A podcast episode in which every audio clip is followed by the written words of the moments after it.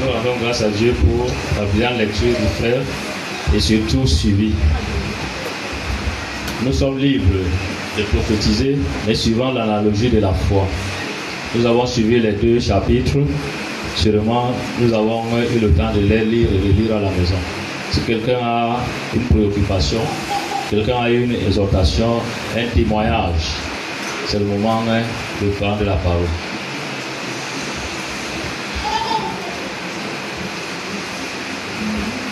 Oui, la sœur Marie.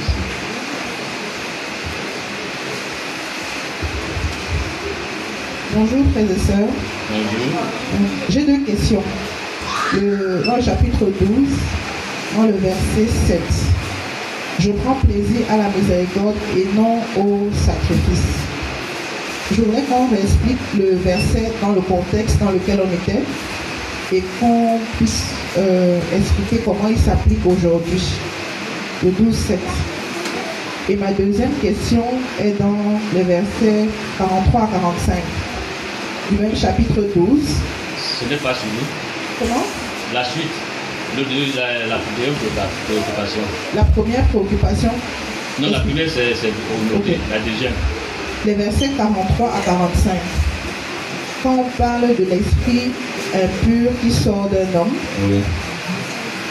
euh, qui s'en va, les versets 43 à 45, je voulais savoir, est-ce que ça veut dire que quand euh, les personnes étaient guéries par le Seigneur Jésus et que les esprits sortaient de leur corps, est-ce qu'ils étaient encore exposés à des esprits encore plus grands?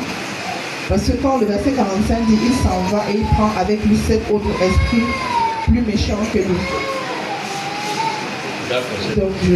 qu'est-ce que- qu'est-ce qu'on doit comprendre avec ces trois versets? D'accord. La suite, c'est c'est bon.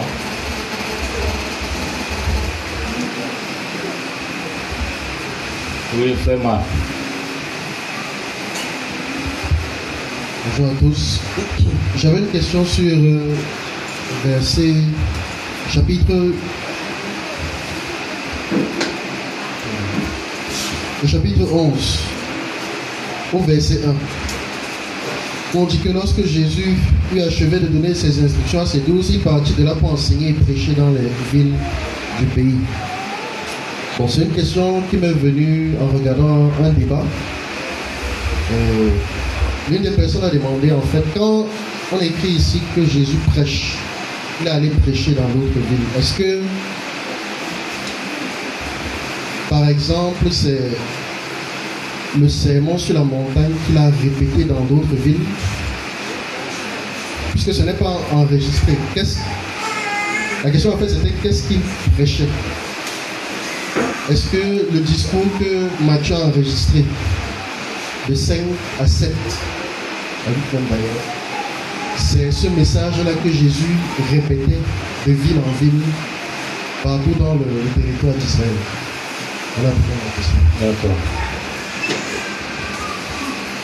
Autre préoccupation, le partage. On répond d'abord aux trois questions.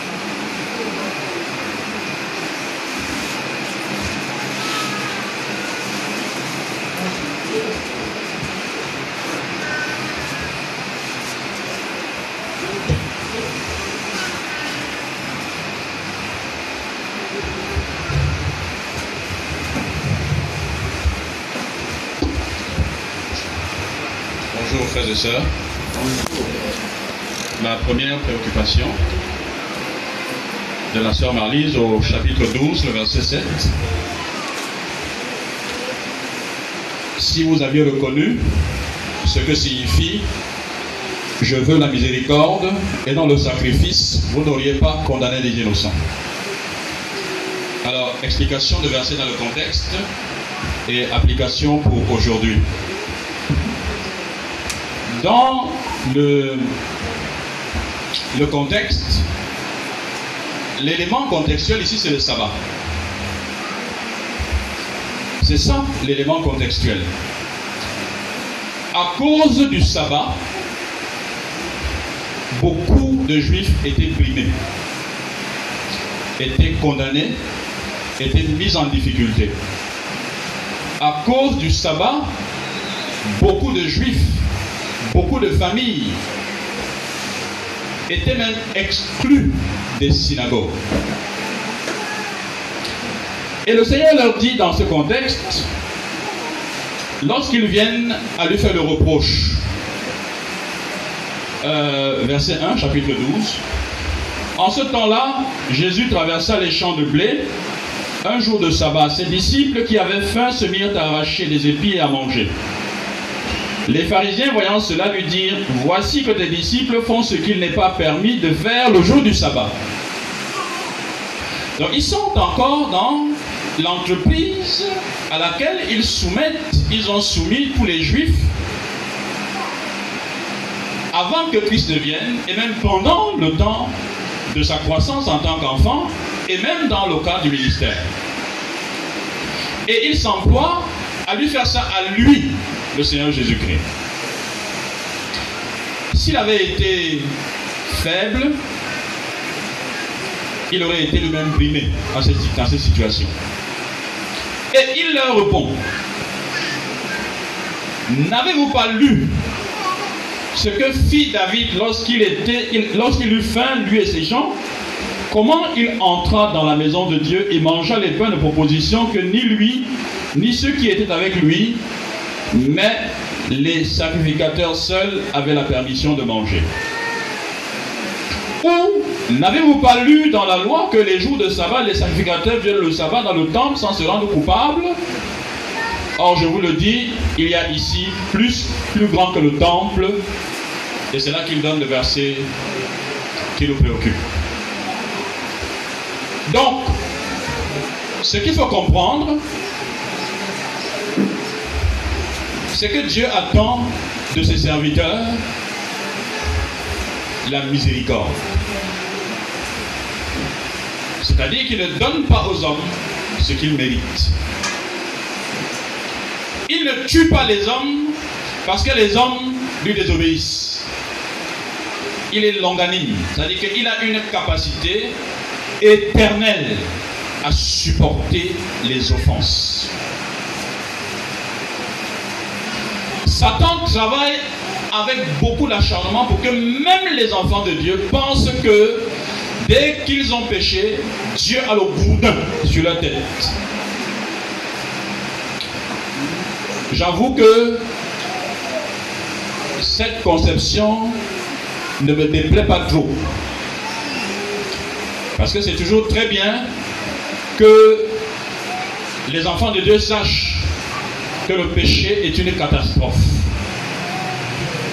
Qu'ils en prennent bonne conscience et qu'ils s'en éloignent avec avec tout l'empêchement possible. Mais ce n'est pas l'attitude que Dieu a.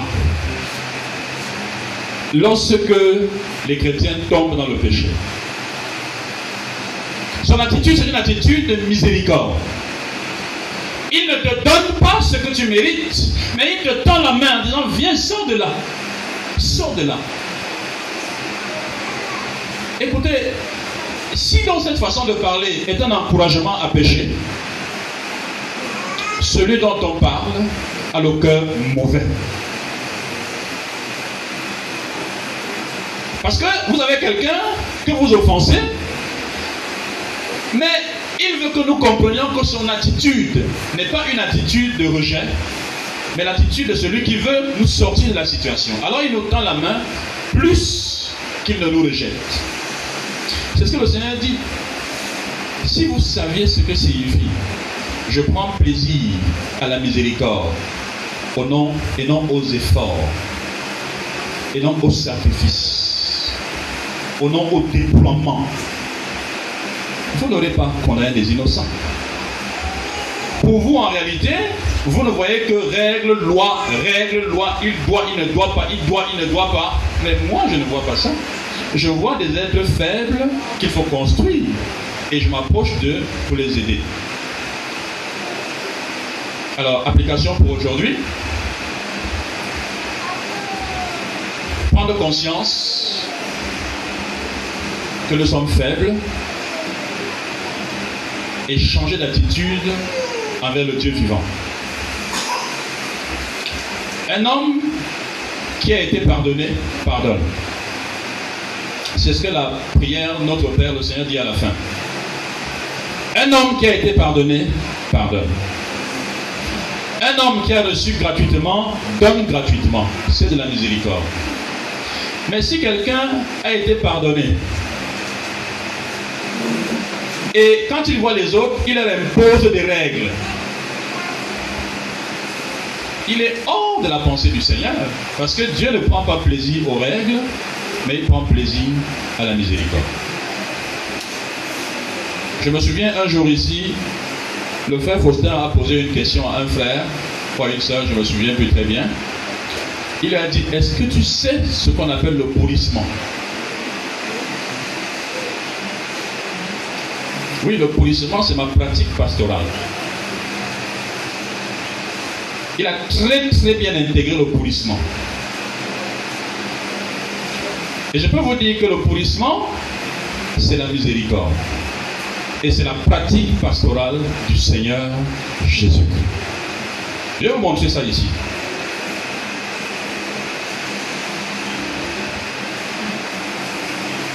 « 12, 12, 18. Il dit, voici mon serviteur que j'ai choisi, mon bien-aimé en qui mon âme a pris plaisir. Je mettrai mon esprit sur lui et il annoncera la justice aux nations. Verset 19. Il ne contestera pas. Il ne criera pas. Et personne n'entendra sa voix dans les rues. Il ne brisera pas le roseau cassé. Ça, c'est le verset 20. Et il n'éteindra pas le lumignon qui fume, jusqu'à ce qu'il ait donné la victoire à la justice et les nations espéreront en son nom. Concrètement, quand Jésus voit un enfant de Dieu qui est mal enseigné, qui vit dans le péché, qui est éloigné, quand il voit dans le cœur de cet enfant la moindre fumée qui est en train d'exprimer un peu de vie, il ne tue pas ça. Il ne tue pas ça. Les êtres humains, quand quelque chose est cassé, jettent. Il dit que il ne jettera pas le roseau qui est cassé. L'humanité jette les gens qui sont inutiles. L'humanité appelle même certaines personnes des balayures. Mais c'est dans ces balayures que Christ va trouver sa gloire. Et c'est dans ça qu'il sort la plupart des chrétiens de l'humanité. Dans les balayures. Les prostituées, les voleurs, les prisonniers, les escrocs toutes ces choses-là. C'est là, qu'il va chercher les gens pour l'adorer. pour faire de lui, pour faire d'eux des adorateurs. C'est là qu'il va les chercher. Et vous trouvez des hommes comme ça, qui sont repêchés de cette manière, qui deviennent des prédicateurs et des hommes d'une droiture exceptionnelle. J'en prends seulement la preuve avec euh, le plus grand bandit de toute l'histoire de Chicago. Vous pouvez aller sur YouTube, taper et regarder l'histoire de Nicky Cross. Il était arrivé à un point où lui-même déclare qu'aucun être humain n'avait plus d'importance à ses yeux. Il pouvait tuer comme la mouche. Il est devenu, c'était un costaricain, devenu un prédicateur exceptionnellement brillant qui a mené une vie de couple réussie dans une droiture que seul Jésus-Christ peut donner. Alors qu'il était condamné à mort à plusieurs reprises. Deuxième question. Versets 43 à 45. Lorsque l'esprit impur est sorti d'un homme, il traverse les lieux arides, cherche du repos et n'en trouve pas. Alors il dit, je retournerai dans ma maison d'où je suis sorti, et quand il arrive, il la trouve vide, balayée et ornée. Il s'en va et prend avec lui et prend avec lui sept autres esprits plus mauvais que lui. Ils entrent dans la maison, s'y établissent, et la dernière condition de cet homme est pire que la première. Il en sera de même pour cette génération mauvaise. Euh, cette semaine, j'ai beaucoup lutté avec Daniel. Vous connaissez tous le frère Daniel. On a beaucoup lutté sur la notion de génération. Donc, trois fois, on s'est entretenu sur cette expression cette semaine. Il m'a dit, je veux comprendre la notion de génération. Parce que pour lui, en fait, génération était associée à une période de temps. Et je ne faisais que lui dire que si tu mets le temps sur la notion de génération, tu tombes dans le pied du branamisme et des témoins de Jéhovah. Il faut regarder génération en termes de qualité. C'est-à-dire que le peuple qui est concerné par le mot génération est caractérisé par un type de comportement envers Jésus-Christ. Et c'est comme ça qu'il faut comprendre génération. Il dit, il en sera de même pour cette génération mauvaise. Et c'est dans l'expression génération mauvaise que je voudrais euh, prendre l'élément contextuel pour ces, pour ces quelques versets. Parce que le Seigneur Jésus-Christ, dans ce qu'il dit dans ces versets, on a l'impression qu'il donne un enseignement général sur le comportement des démons. Et ça l'est. C'est comme ça qu'ils se comportent. Les démons, c'est des guerriers redoutables. Ils ne lâchent pas leur poids. Quand on les chasse, ils partent, ils vont chercher de l'enfort. Je crois que c'est comme ça les qu'ils ne font. C'est pas ça. Comme ça qu'il faut. C'est des comportements démoniaques. Ils partent chercher de l'enfort et ils viennent, maintenant ils appellent ça le retour. Ils viennent euh, accomplir des choses qui n'ont même pas de... Parfois des choses basées sur les faussetés. C'est comme ça que les démons se comportent. Mais le Seigneur est en train de leur dire ici, vous êtes content de voir comment moi, Jésus-Christ, je chasse les démons. Mais le garant, le garant de l'absence des démons, et ce de façon définitive, c'est ma présence dans votre vie. C'est que vous m'acceptiez en Israël comme étant le roi d'Israël. Si vous me rejetez, comme vous avez l'intention de faire là, comme vous êtes en train de faire, sachez que tous les démons que je chasse là, ils vont partir se préparer. Ils vont revenir trouver que je ne suis pas là. Que la maison est balayée, qu'elle est ornée et qu'elle est vide. Et quand ils vont se réinstaller, votre condition sera pire que la première.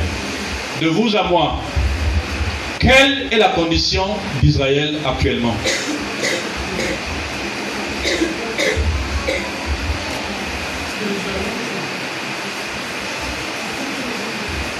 C'est la tête C'est la tête de la planète Spirituellement, il va quoi? Le temple à Jérusalem, c'est une mosquée.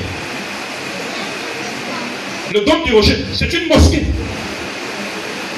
Le lieu sur lequel a été bâti le temple de Salomon, c'est une mosquée. Hmm? Le démon de l'islam règne en maître. Le gros léviathan, il règne en maître. Hein, c'est ça. La condition est comment? Ils sont dans tous les mauvais coups de la planète. Le banditisme, la mafia, les fraudes politiques, tout, ils sont dedans.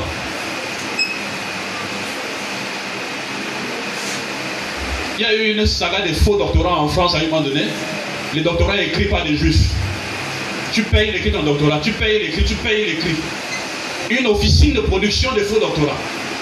Les juifs derrière. C'est la tête ça.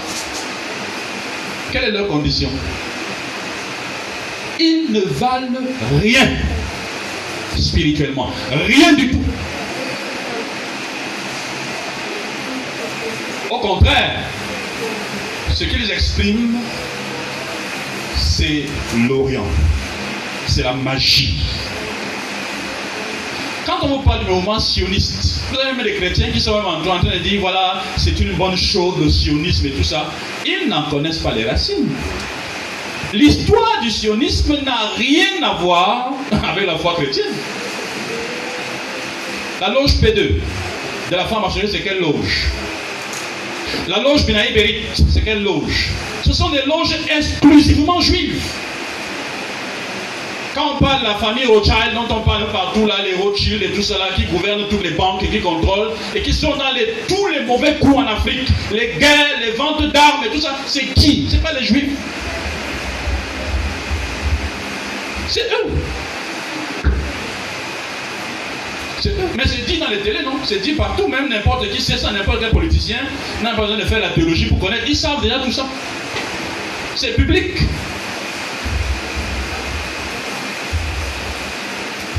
Quel est le chef de l'État européen qui n'est pas soutenu ou accompagné par ces gens? Il y a une association à Paris, une association de bien du tout. Elle fait son assemblée générale, les ministres d'État français viennent. Le chef de l'État vient à cette association. Ils ont une réplique semblable aux États-Unis.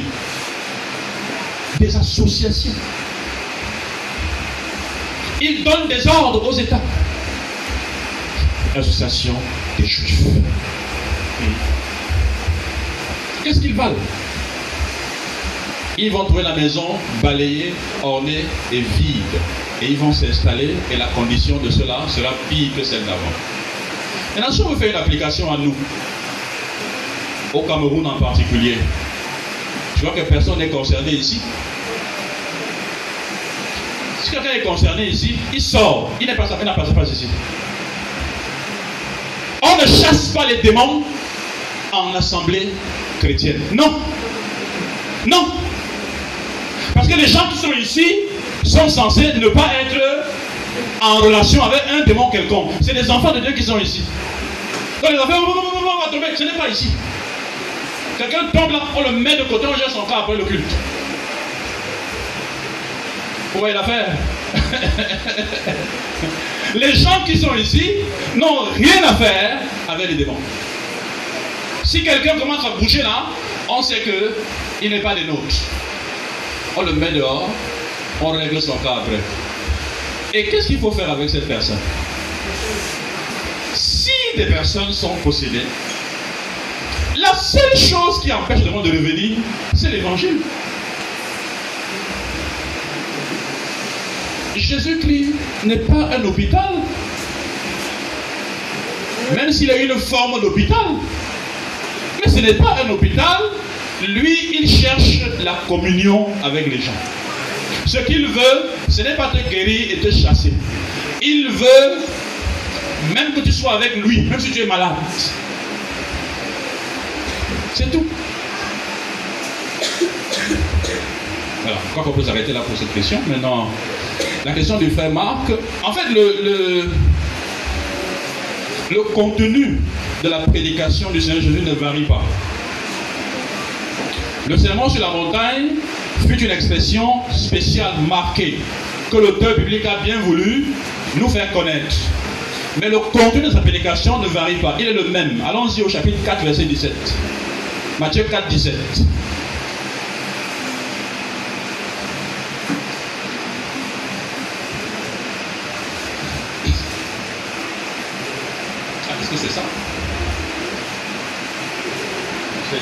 Prenez, plutôt. Euh... Oui, c'est 4, 17. 4, 17.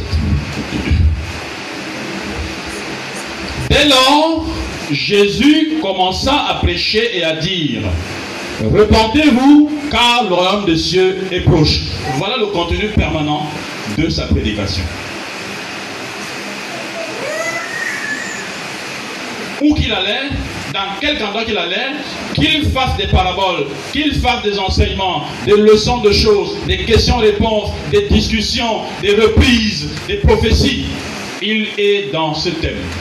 Repentez-vous, car le royaume des cieux est proche.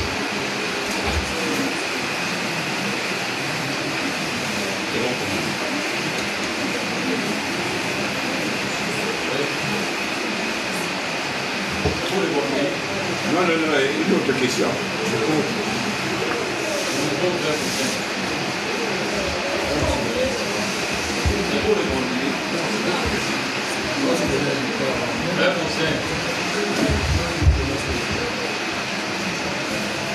Euh, ma question se trouve euh, au chapitre 11. Euh, à partir du verset 7, euh, le Seigneur parle de, de Jean. Il comme il s'en allait, Jésus s'est mis à dire à la foule au sujet de Jean. Qu'êtes-vous allé voir au désert? Un roseau agité par le vent. Mais qu'êtes-vous allé voir Un homme vêtu d'habits précieux? Voici ceux qui portent des habits précieux sont dans les maisons des rois. Et, mon attention est portée sur euh, euh, euh, la dernière expression, ceux qui portent des habits précieux sont dans les habits, et, donc dans les maisons de, roi. Et euh, dans le même chapitre, au verset euh, 25, il dit encore une chose. En ce temps-là, Jésus prit la parole et dit, je te loue Père, Seigneur du ciel et de la terre, de ce que tu as caché ces choses aux sages et aux intelligents et que tu les as révélées aux enfants. Et donc, ces deux expressions euh, euh, euh, je m'interroge dessus. Et, c'est comme si un bon habillement, Dieu a rejeté les gens d'un bon habillement et ils ne font pas partie de lui. Et parlant de roi. Et que les sages de ce monde, Dieu les a rejetés dans son élection ou bien dans son plan ils ne sont pas dans le dernier verset. Et il parlait des petits-enfants qu'il a donné euh, les intelligents et les sages. Donc je ne sais pas au travers de ces deux versets que ce que Dieu nous, apprend sur les personnes qu'il agrée et les personnes qui le rejettent. Comment? Parce que C'est une bonne question. Je crois qu'il faut qu'on attaque ça. Elle, elle est assez large avant que tu le poursuives. Euh, je ne sais pas si vous avez bien lu en préparant les deux chapitres ce matin. Quand vous regardez les chapitres 11 et 12, le chapitre 12 en particulier, le Seigneur Jésus-Christ est dans une guerre sans merci. C'est-à-dire que nous sommes dans un contexte d'une extrême violence. Les choses qu'il dit là et l'attitude de ses interlocuteurs sont extrêmement violents. Je peux même vous dire que quelque part, je crois que j'ai fait cette petite note là pendant qu'on avançait dans la lecture. Euh, vous voyez les versets 31 à 37 du chapitre 12. Juste une indication pour vous montrer à quel point c'était violent. 31 à 37, quand il parle du blas- blasphème contre le Saint-Esprit. Il dit, c'est pourquoi je vous dis, tout péché et tout blasphème seront pardonnés aux hommes, mais le blasphème contre l'Esprit ne sera point pardonné. Quiconque parlera contre le Fils de l'homme, il lui sera pardonné, mais quiconque parlera contre le Saint-Esprit, il ne lui sera pardonné ni dans ce siècle, ni dans le siècle à venir. Dites que l'arbre est bon et que son fruit est bon. Dites que l'arbre est mauvais et que son fruit est mauvais, car on connaît l'arbre à son fruit. Race de vipères, comment pourriez-vous dire de bonnes choses mauvais comme vous l'êtes? Car c'est de l'abondance du cœur que la bouche parle. L'homme bon tire du bien de son bon trésor et l'homme mauvais tire du mal de son mauvais trésor. Je vous le dis, au jour du jugement, les hommes rendront compte de toute parole vaine qu'ils auront proférée, car, les paroles, car par tes paroles tu seras justifié et par tes paroles tu seras condamné. Vous voyez la force de ce texte? C'est comme si on arrive à un point où le Seigneur, il y avait les gens, les gens disent au Seigneur, ton esprit est mauvais. Il dit, vous êtes mauvais. Méchant race de vipère. Il répond, couteau, couteau. C'est fort, hein C'est très fort. C'est-à-dire que euh, les, les versets qui, les versets 36 et 37 nous rappellent le quatrième commandement. Quand il dit, je vous le dis, au jour du jugement, les hommes rendront compte de toute parole vaine qu'ils auront proférée. Ça nous rappelle bien le commandement qui dit, tu ne prendras pas de l'éternel ton Dieu en vain. Et justement parce que dans le contexte, ils ont associé légèrement, ils ont parlé mal contre le Saint-Esprit. Et c'est là qu'il va donner ce genre de situation. Donc nous sommes dans un contexte de combat. C'est une guerre. Et dans cette guerre, le Seigneur ne prend pas de gants. Il est vraiment, il se dévoile, il se révèle contre le mal. Et dans cette circonstance, justement, qu'est-ce qui caractérisait et qu'est-ce qui habillait le mal? C'était justement cette somptuosité. Le Seigneur n'est pas contre les bons vêtements. Il n'est pas contre l'habillement de qualité. Sauf qu'à cette époque-là, les personnes qui étaient en train de porter, la classe dirigeante qui portait le rejet, qui entraînait le rejet contre lui à cause des facilités qu'il pouvait avoir, était justement utilisée par Satan. Et la meilleure façon de les stigmatiser, là, il fait une métaphore. Il les stigmatise en désignant, bon, disons que c'est une synecdoque, en stigmatisant ce qu'ils portent. Mais en fait, ce n'est pas ce qu'il porte qui est un problème, mais c'est un élément qui distinguait ces individus. Donc il n'a rien contre les, bons vêtements, il n'a rien contre les vêtements pauvres. Bon, il peut aussi en avoir. Hein? Oui, c'est le même, c'est le même, euh, c'est le même, c'est le même, euh, le même paradigme. Donc, lui-même s'est habillé humblement en rapport avec son abaissement. Mais le texte dit que de riche qu'il était. Vous voyez la fin? Quand Jean le voit dans l'Apocalypse, il est vêtu pauvrement. Il est vêtu glorieusement. Donc, euh, si ce n'est que le vêtement, Dieu c'est un roi. Dieu c'est le roi. Et si même euh, les rois ont un certain harnachement, je vous rappelle que si vous voyez seulement en image dans un musée, ou une photo de musée, la tenue de Aaron, qui était prescrite élément par élément par le Dieu du ciel, vous regardez, il a lui-même dit que cette tenue avait pour but, un des rôles de cette tenue, c'était de mettre en évidence la majesté de la sacrificature de Aaron. Donc, s'il peut revêtir ses serviteurs à cette hauteur-là, ça veut dire qu'en fait, il n'a rien fondamentalement contre le vêtement en lui-même. Mais là, c'était une caractérisation d'un groupe d'individus qui portaient le rejet contre lui. Et ils étaient juifs tous ensemble. tu peux poursuivre maintenant? Tu vois que la question était un peu large.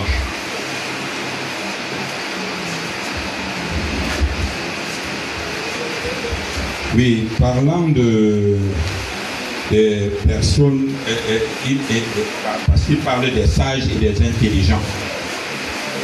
Est-ce que c'est toujours le même, la même caractérisation?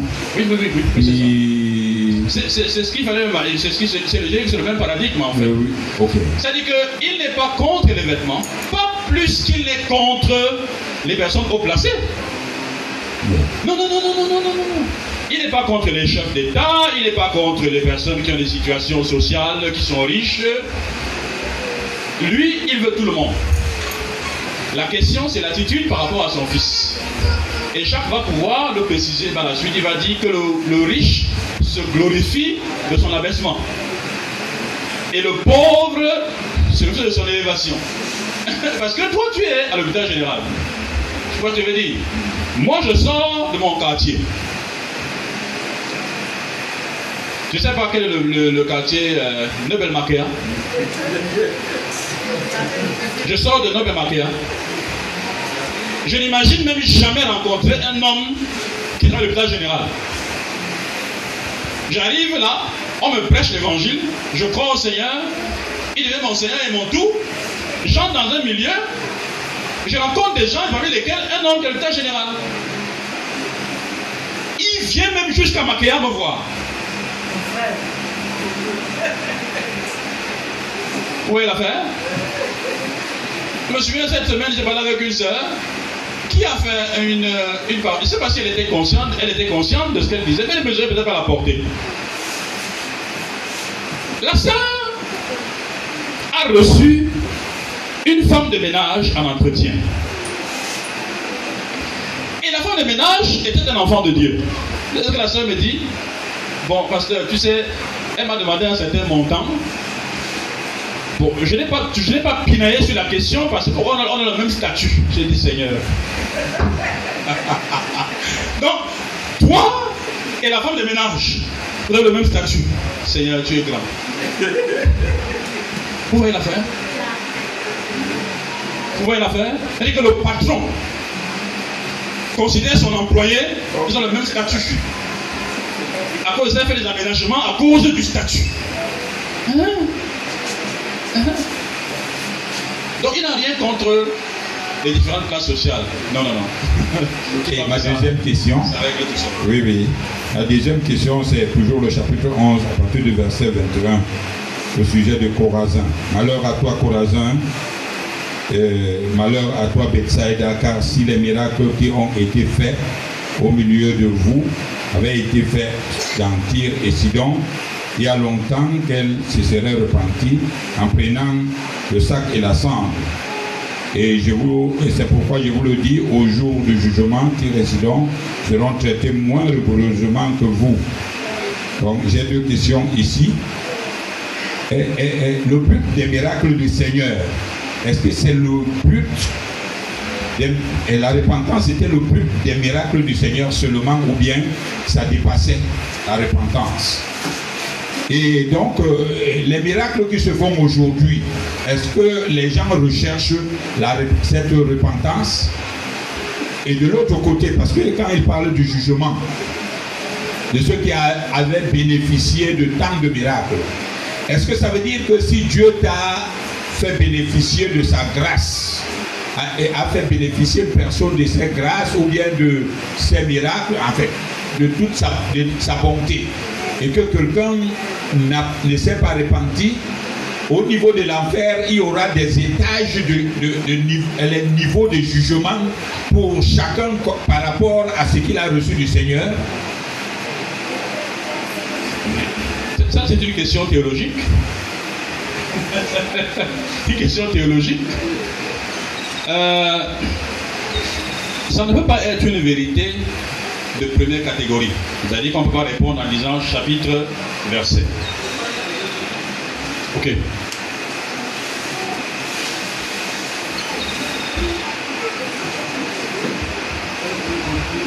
dans le même verset.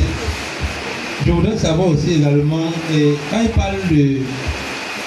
S'il- il- quand il associe miracle et repentance, est-ce que le but pour lequel il faisait le miracle, c'était pour qu'on se repente?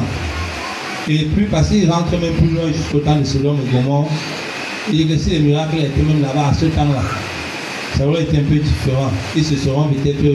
Il dit que c'est pourquoi je vous dis et, et- et le jour du jugement, si les Sidon seront traités moins rigoureusement que vous. Et toi, Capernaum, il, va jusqu'à dire, tout sera abaissé jusqu'au séjour de mort. Car les miracles qui ont été faits au milieu de toi avaient été faits dans Sodome, elles subsisteraient encore aujourd'hui. Donc, nous connaissons Sodome réputé par, par tout le mal qu'ils ont fait. Et puis, euh, je voudrais savoir si le Seigneur à son époque, pendant qu'il était, qu'il faisait ces miracles pour la, avec intention qu'on se repente et que Sodome n'a pas bénéficié de ce privilège-là. Le cas sera comment quand il fait ce rapprochement C'est ça. Euh, ça, c'est des questions doctrinales. Je crois que quand on parle de miracle, honnêtement, honnêtement, je dois vous demander de réviser votre façon de lire les Écritures et surtout les lunettes que vous portez quand la Bible dit miracle. Je crois qu'à 95%, quand le chrétien lit miracle, dans son esprit, il voit son environnement immédiat. Faisons un peu une étude, même en diagonale, même légère, sur les miracles de Jésus-Christ. Avoir une idée de ce dont on parle. Vous avez un garçon ou une jeune fille, bref, un homme qui arrive. Il n'a pas Dieu. Il n'a jamais vu. C'est comme s'il était sans eux en fait. Ce qu'il a là, il est né, ça n'a jamais fonctionné. Jamais. C'est-à-dire que on ne peut même pas poser un diagnostic médical. C'est tous les signaux ne donnent rien. C'est mort. Comment? C'est mort. C'est mort. On vous amène un tel individu à Jésus-Christ. Il le prend. Après, vous allez voir. Il met, il fait la boule, la salive, il met ici. Et il va te la Le monsieur voit.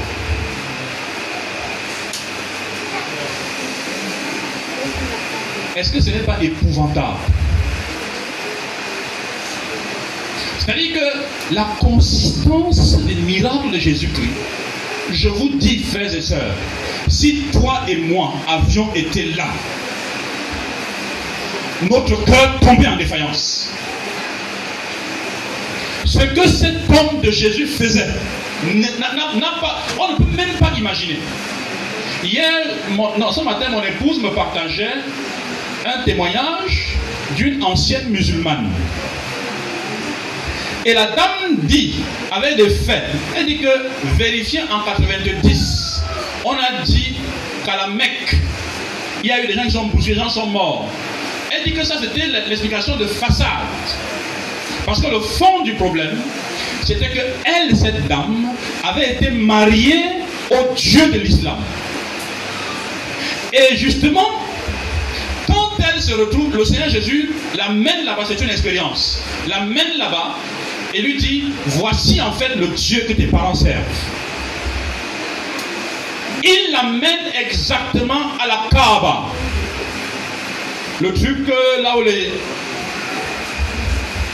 La dame dans son témoignage dit que si vous ne connaissez pas la puissance de Jésus-Christ, vous ne savez pas qui est Jésus-Christ. Il dit qu'en un claquement de main, il a fait sauter cette histoire pour qu'elle voit ce qu'il y avait dedans. Et lorsque elle discutait avec ce serpent, le Seigneur lui a dit Sois en paix. Il lui dit Tu es marié à moi. Elle lui dit Non, je suis marié à Jésus-Christ. Il est entré dans une colère. Il a plongé dans cette eau-là. Quand il a lancé la queue, le Seigneur a enlevé la dame en question. C'est là que la queue là a frappé. Vous avez entendu en 90 que les gens sont morts à gauche, à droite. C'était ça le fond du problème. Les médias ont commencé à dire Oh, il y a eu bousculade à la Mecque, les gens sont morts, les pèlerins sont faits. C'était zéro. C'était des histoires où Jésus-Christ enlevait à cet individu, à ce démon, celle qu'il appelait sa femme. Quand on rencontre ce sauveur, notre cœur change. Je peux vous dire que beaucoup de péchés que les frères commettent à gauche, à droite, les bavardages à gauche, à ils ne connaissent pas le Seigneur. C'est l'apôtre qui dit non. L'apôtre dit, je dis, vous ne connaissez pas le Seigneur. Quand on connaît le Seigneur, il y a des choses qu'on ne peut pas dire. On ne peut pas faire. Continuons avec ces miracles-là. Vous voyez le phénomène de la pêche miraculeuse chez Pierre. Pierre était un expert. Lorsqu'on parle de la mer, en termes de l'eau, il connaissait la mer. Il a travaillé toute la nuit, il n'a rien pris. Et le Seigneur lui dit, jette ton filet. Ce qu'il a retiré de là, comment Pierre a réagi? Éloigne-toi de moi. Il a directement vu qu'il est pécheur. C'est-à-dire il n'a pas vu autre chose que ça. Il dit, je suis un homme pécheur.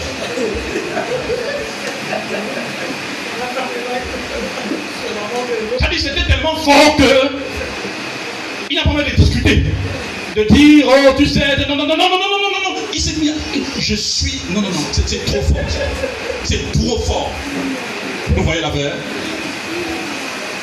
Si Pierre peut réagir comme ça, pourquoi les autres ne le font pas? Pourquoi Corazin ne l'a pas fait?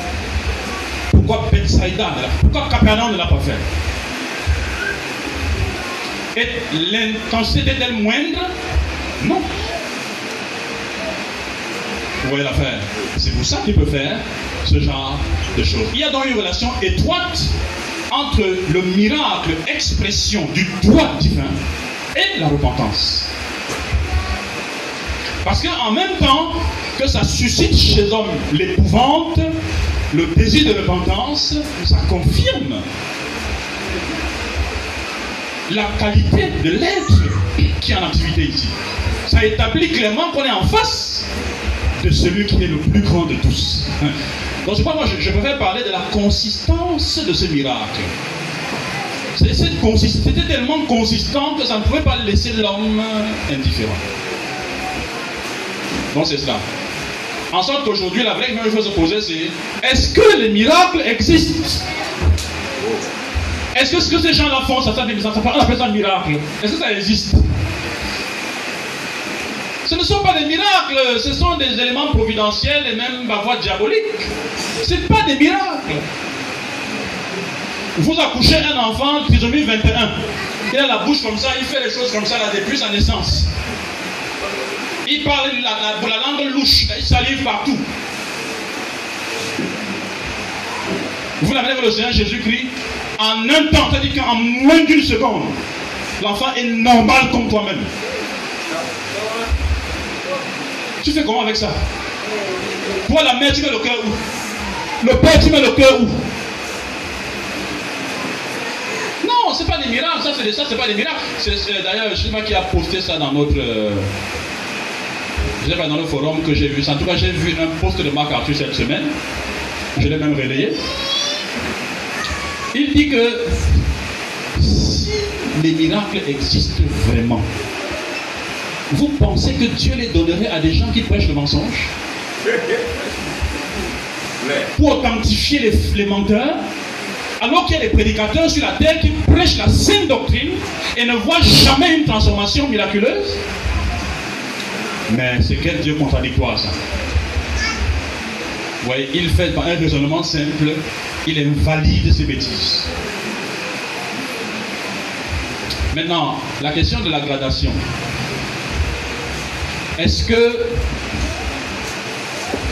il y aura des étages de sanctions en enfer? La vérité, c'est que c'est possible. Possible. On a des indices extérieurs qui montrent que c'est possible. Déjà, commençons par un indice, le seul d'ailleurs qui est intérieur à l'enfer, qu'on peut mettre en évidence, c'est que les hommes n'auront pas en enfer le même sort que les démons et que Satan. Il y a le lac de feu, le lac de soufre, il y a qui est réservé pour... euh, Maintenant, des signes extérieurs, l'Apocalypse en lui-même, quand elle révèle le séquencement de la colère, de l'expression de la colère de Dieu. Il commence par les sept sceaux. Ensuite, il monte vers les trompettes. Ensuite, il attaque les coupes. Vous voyez qu'il y a une certaine gradation dans l'expression de la colère. Ça peut nous laisser penser que dans le feu, dans cet endroit-là, il y aura également une gradation possiblement. Dans tous les cas, même si c'était vrai qu'il y avait une gradation dedans, moi, je ne veux même pas être au petit niveau de ça. C'est ça. Même à la porte, je ne veux pas être. Donc c'est pourquoi, c'est pourquoi parfois quand on pose cette question-là, j'emballe ça dans la ça, ça c'est des faux trucs. Je ne réponds même pas à ça, c'est des faux trucs comme ça. C'est parce qu'en réalité, qu'est-ce que j'aime à savoir s'il y aura une petite punition, la punition est degré 1, 2, 3, 4. Il ne faut pas y être. Il ne faut pas y être. Il faut recevoir Jésus-Christ maintenant pour ne pas y être. Et dans la question du frère euh, Elvis, il remet en question, enfin sa question nous porte à remettre en question, on va dire ça comme ça, le droit de frappe qu'il y a eu à Sodome et Gomorre. Parce que la façon dont Sodome a été châtié, alors qu'elle n'a pas bénéficié du privilège de, des miracles pour être sauvée, maintenant, bon, pour aller dans ton sens, de la, pour, pour, pour, je couler dans la question naturellement, on peut déjà être rassuré parce que le texte dit que Sodome sera traité moins rigoureusement que les autres là-bas. Ça fait partie des éléments extérieurs qui peuvent nous faire penser que il y aura une gradation dans les punitions. Toutefois, toutefois, est-ce que Dieu a besoin de faire des miracles pour ne pas condamner quelqu'un? Vous voyez la question? Est-ce que Dieu est obligé de faire des miracles pour ne pas condamner quelqu'un Est-ce qu'il est obligé?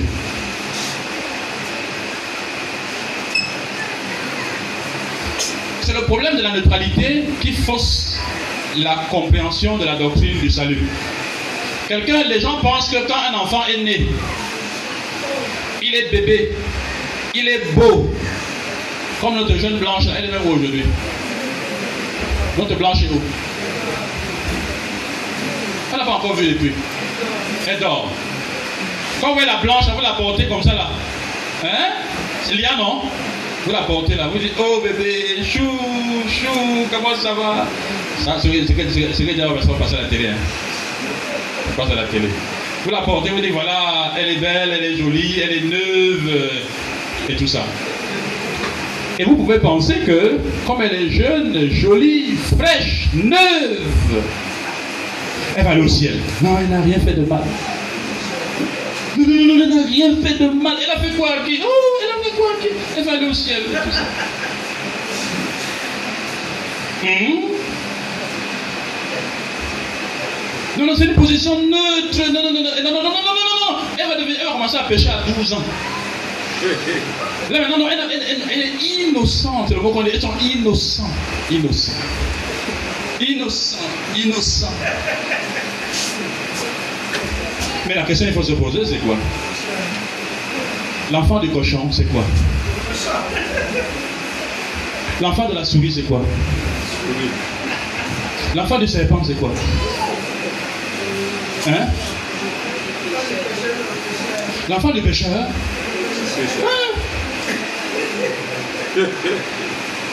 C'est ça. C'est ça. Ok, Dieu voit l'enfant là comment? Honnêtement, il voit l'enfant comment ah, C'est pour ça qu'un jour, quand on était en cours, le frère Christian est arrivé sur ce module-là. Fait sa prière, je vais trahir sa prière aujourd'hui. Il a dit Seigneur, donne la vie à mes filles. Il faut qu'elles croyent se répandent. J'étais qu'elle seule à l'époque. Il dit Donne la vie, Seigneur, tout matin, ma fille, qu'elle croyait se répandre de ses péchés. C'est quoi cette histoire? C'est quoi cette affaire? Effectivement, Dieu donne à nos enfants de grandir. Et ce que nous faisons avec les enfants là, quand on s'implique pour qu'ils récitent les versets, pour qu'ils. Vraiment, c'est des choses qui. Laissez-moi profiter pour encourager encore les parents à intégrer l'éducation spirituelle des enfants. Vraiment, laissez-moi profiter et vous encourager. Vous encourager dans cette affaire-là.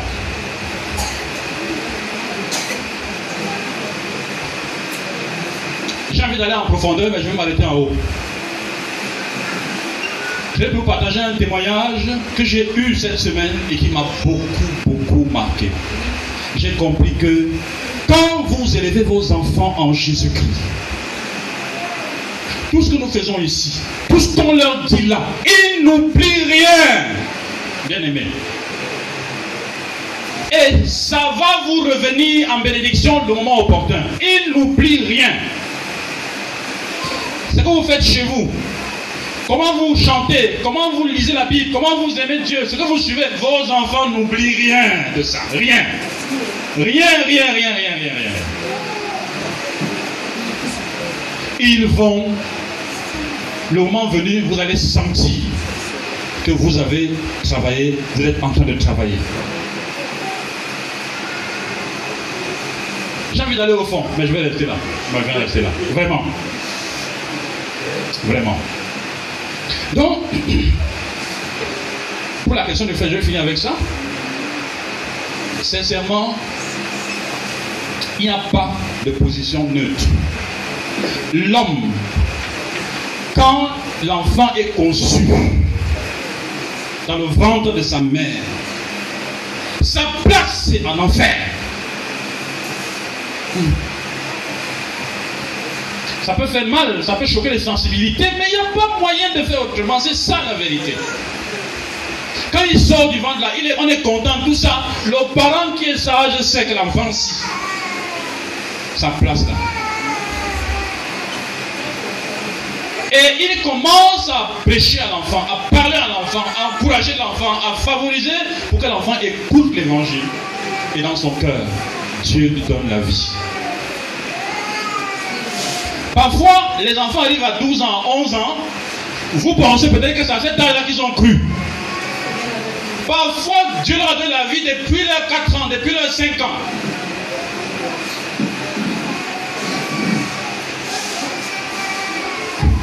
Est-ce que la nouvelle naissance est méritoire? Ce n'est pas un don. Hein? Dieu nous la donne au même titre qu'il donne à n'importe qui. C'est un don. C'est une grâce offerte. On n'a rien fait pour mériter ça. Il nous donne.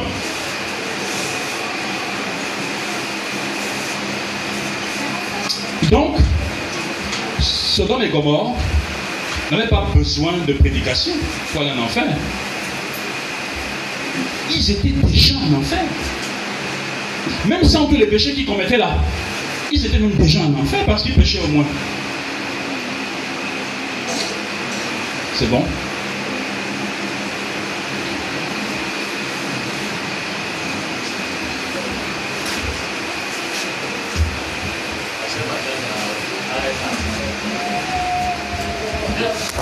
Numéro 1.